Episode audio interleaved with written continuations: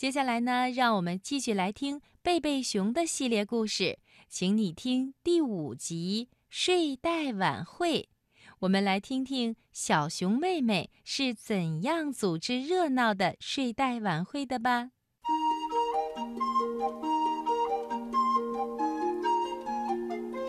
说到电话，最有趣的事情之一就是从电话铃声响起，直到你接起电话，才知道是谁打来的。有时候，当电话铃在树屋里响起，是找熊爸爸的。熊爸爸是做木质家具的，顾客经常打电话来买桌子或买把椅子什么的，熊爸爸会爽快地答应道：“行啊，我能搞定。您什么时候要货呢？”有时候电话是熊奶奶打来的，找熊妈妈一起去串门儿。熊妈妈开心地说：“这个周末没问题的，奶奶。”找小熊哥哥的电话一般是弗雷德表兄打来的，他们讨论作业上的问题。小熊哥哥在电话里说：“第五道题吗？我得出的答案是六又二分之一。你算的是多少啊？”如果有找小熊妹妹的电话，那多半是他最好的朋友梨子打来的。找你的是梨子，熊妈妈说。栗子经常会有很棒的主意，比如让他们所有的毛绒玩具在一起喝茶，或者到阁楼上去穿大人的衣服，再或者借用农场主本先生的旧鸡舍当做俱乐部举行联谊会，当然是经过他同意的。本先生会说：“对我来说没问题，但是我得提醒你们这些小家伙要注意安全。”而今天呢，梨子的电话带来了她最棒的主意。小熊妹妹听了，激动地说：“睡袋晚会，今天晚上在你家吗？这个主意太棒了！只邀请几个我最好的朋友。”梨子在电话的另一头继续说：“还有安娜、米莉，还有奎尼，带上你的睡袋。还有，你能把录音机带来吗？”安娜和米莉要带磁带过来的，奎尼要教我们最新的舞步。当小熊妹妹去找熊妈妈说睡袋晚会的事情的时候，熊妈妈说：“睡袋晚会，我得想一想。你可从来没有在外面过夜呢。”“不对，我有过。”小熊妹妹反驳说：“上次在爷爷奶奶家整整住了一星期呢。”那不一样，爷爷奶奶是家人，亲密的一家人。布鲁因一家是邻居，小熊妹妹反驳说：“亲密的邻居呀！”哦，求求你了，妈妈，这个晚会会很好玩的。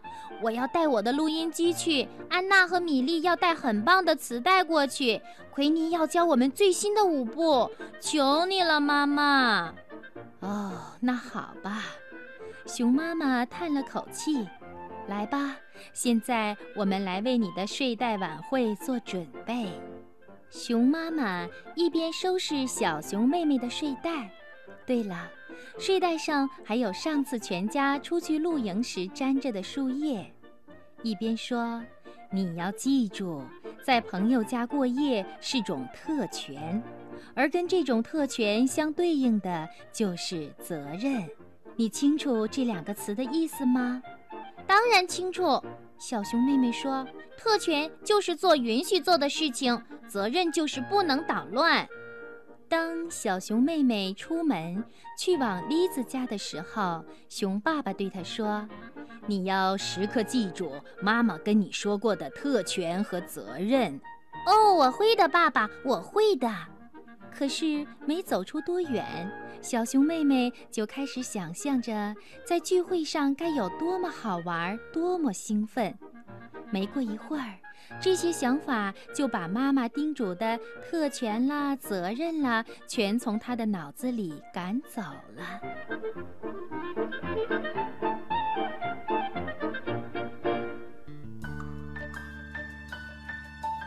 电话另一个奇妙的地方，就是它能让消息传得很快。特别是有关聚会的消息。安娜告诉了她的另外一些朋友，他们又告诉了别人。米莉也这么干了。很快，附近的孩子们都给丽子打电话，问能不能来参加这个睡袋晚会。当然可以，丽子回答说：“别忘了带爆米花还有苏打水来，我们可不想饿扁了。”高个儿格里兹没有接到关于聚会的电话。不过，他在和几个伙伴一起去奎尼家炫耀自己的新音响时，也听说了。哦，睡袋晚会，他冲自己的伙伴说：“听上去很有趣呀。”一个女生的聚会，我们怎么可能被邀请呢？其中一个伙伴说：“我们用不着被邀请，傻瓜。”高个儿格里兹说：“我们直接冲进去，带着音响和所有的东西。”晚些时候，当贝贝熊一家安静下来，准备度过一个平静的夜晚时，熊妈妈叹了口气，她说：“但愿小熊妹妹不会闯祸。”“当然不会。”正在看杂志的熊爸爸抬起头来说。熊妈妈又说：“毕竟小熊妹妹一向都表现很好，布鲁因夫妇很整洁的，也很有规矩。”他们也是负责任和细心的父母，不用担心这么多。熊爸爸说着，又继续看他的杂志。只是他们不知道，只有一个问题：布鲁因夫妇不在家。他们晚上出去了，把丽子留给了一个十几岁的临时保姆。她比一些来参加聚会的朋友大不了多少。当丽兹问能不能留下一些朋友过夜的时候，布鲁因夫妇根本没有听到会有一个睡袋晚会。当然，他们更没想到会有一个大吼大叫、揪耳朵、扔爆米花、洒汽水的聚会。整个社区的孩子都来了，这就是当时的情形。小熊妹妹正在其中。睡袋晚会上，唯一没有发生的事就是睡觉。丽子的保姆试图控制局面，可是她的声音完全被噪音淹没了，谁都没有听到过这么大的动静。邻居们也从来没听到过，所以他们报了警。警察局长派格里特警官前去调查。当他赶到布鲁因家的时候，正巧布鲁因夫妇回来了。事情很快平息了，聚会取消了，家长们被叫来了。栗子去上床睡觉，又生气又失望的熊妈妈来领小熊妹妹回家。我很生气，很失望。熊妈妈在回家的路上说：“特别是在我解释了特权和责任之后，还发生了这种事。”小熊妹妹被关了起来，被迫上床去睡觉，是双重禁闭，就是说她得在自己的房间里待一整天，在家里待一个星期。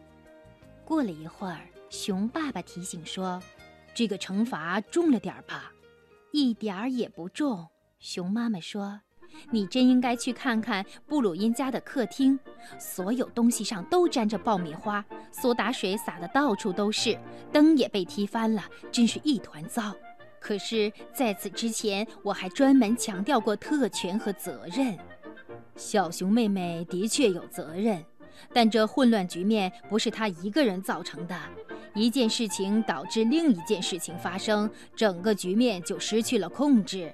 你得明白，亲爱的，特权和责任不应该只是对孩子的要求，对家长也一样。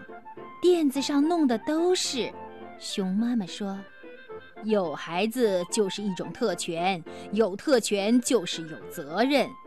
熊爸爸接着说，所以呢，我们也有部分责任。